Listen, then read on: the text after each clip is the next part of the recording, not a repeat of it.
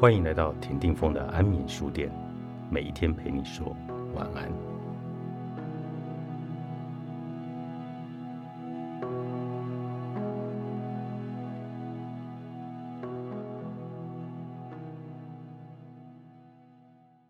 很多人自以为懂社交，其实只是摸到了一点皮毛。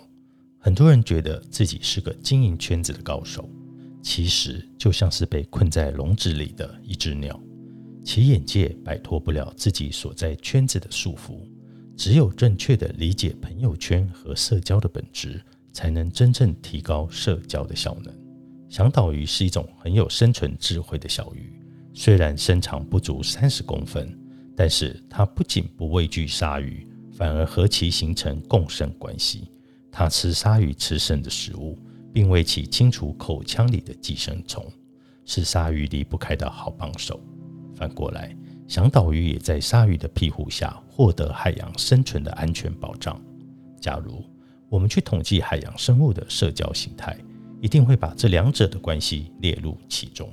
当你的层次逐渐提高后，就会发现，真正的社交其实就是价值交换。有价值交换，我们的社交才是对等的。一个人的社交圈也是他的价值圈。例如，富人圈一般不会有打工族，因为这些人并不在他们的价值圈里。为什么强者很少和弱者打交道、交朋友呢？因为弱者不能给强者提供足够的价值。一个普遍的现象是，生活中大多数人在进行着不对等社交。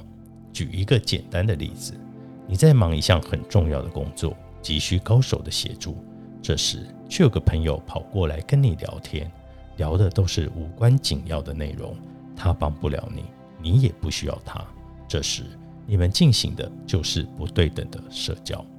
再强大的人也有解决不了的问题，这就是你的机会。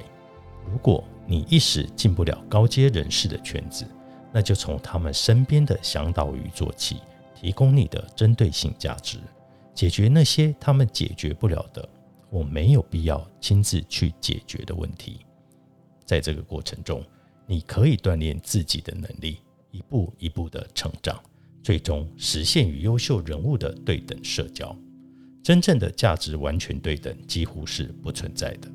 想想看，你和其他人一样，眼睛一直向上看。希望交到更优秀的朋友。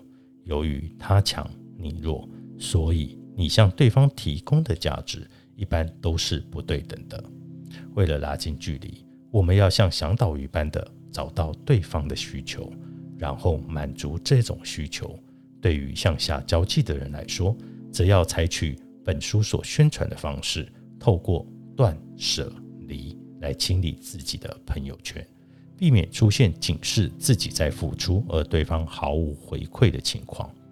造物主是公平的，谁都有机会爆发出最大的潜能。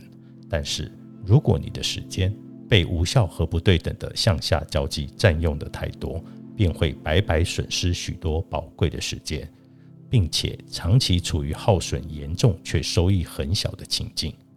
如此，日复一日，年复一年。你的社交效能就会低的让你无法忍受。为了提高社交效能，我们首先要明白社交的本质是什么。社交的本质是人和人经由互动形式的连接网络，人就是这张网络的中心。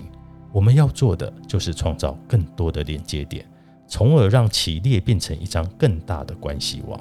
其中，评判社交有效和无效的标准就是这张关系网。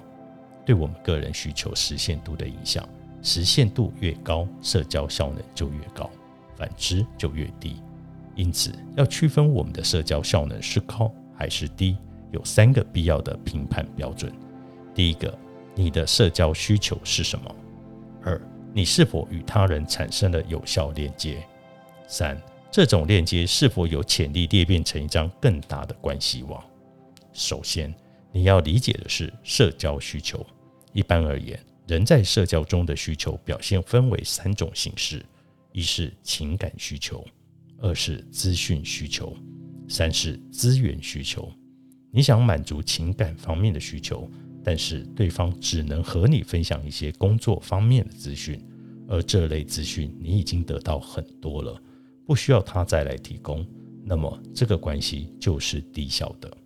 其次，你要理解的是与他人产生有效连结的标准。人们在社交中的连结是富有活力的，并非只停留在打招呼、交换名片、记下电话号码等行为上，它必须相互作用，持续互动。维系和发展，在互动中，双方有付出，也有回报，彼此有个性的认同、优势的互补和行为方式的契合，而兴趣和需求作为一种社交的资产，也会同步得到交换与满足。双方都需要投入时间、精力、金钱等各种社交成本，才有可能得到回报。最后，你要理解什么是潜力不断扩大的关系网。在双方均获益的基础上，人和人形成实质的连接，并开始与第三个人、第四个人创建新的连接，造成多人联动的关系网，也就是朋友圈。这时，你便建立了一个更为长久、坚实的社交关系。它的效能不再表现为一对一，而是多对一、多对多。